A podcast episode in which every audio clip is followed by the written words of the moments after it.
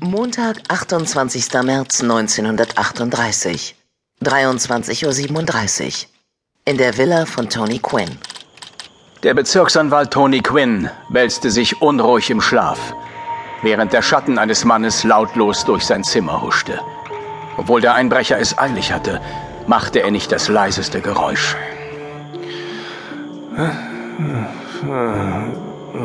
Der Eindringling hatte das Bett des Mannes erreicht. Behutsam berührte er die Schulter des Schlafenden und rüttelte daran. Tony Quinn vermochte sich sofort zu orientieren. Seine Hand schnellte unter das Kopfkissen und zog eine 38er Automatik hervor. Endstation, Freundchen.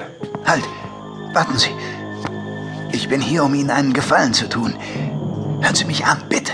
Nur zu. Erklären Sie mir, was Sie in meinem Haus zu suchen haben. Um diese Zeit. Es ist noch einer im Haus. Ich leugne nicht, dass ich Sie ausrauben wollte. Oh nein. Aber der andere, der ist nicht wegen irgendwelcher Klunker hier. Der will Sie umbringen. Wo ist er? Im Arbeitszimmer. Aber er wird jeden Augenblick hier sein. In den Schrank mit Ihnen. Schließen Sie die Tür und keinen Ton. Wenn Sie die Wahrheit sagen, soll es Ihnen nicht leid tun.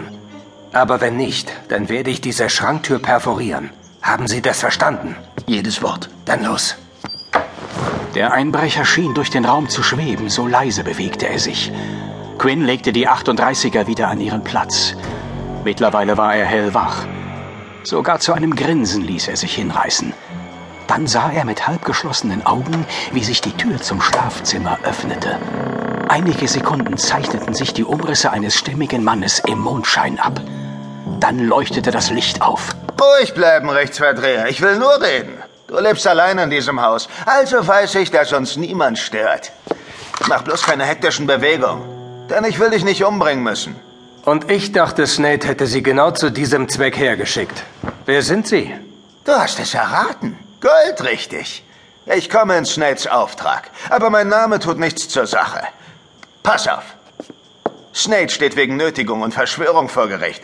Bislang sah es so aus, als sei er aus dem Schneider. Doch dann hast du einen neuen Zeugen erwähnt und dass Snades Stimme aufgezeichnet worden sei. Ich bin hier, um dir einen Deal vorzuschlagen. Lassen Sie mich raten. Mein Leben gegen den Namen des Zeugen und die Aufnahmen. Meine Antwort lautet Nein. Ah, Du machst es mir nicht leicht, Freundchen. Ich habe meine Anweisung. Entweder die Bänder und den Namen des Zeugen, oder ich verpasse dir eine Kugel dorthin, wo sie am meisten wehtut. Eigentlich sollte jemand in Quinns prekärer Situation mit den Zähnen klappern. Doch der Anwalt wirkte äußerlich vollkommen ruhig.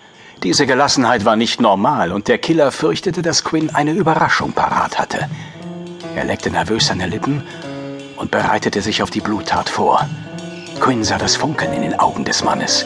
Von diesem unbemerkt tastete er mit der Hand nach der 38er und erschrak.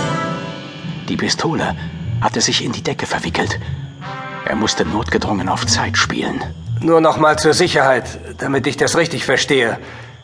Snake schickt Sie mit dem Auftrag zu mir, die Aufnahmen sicherzustellen sowie den Namen des Zeugen in Erfahrung zu bringen.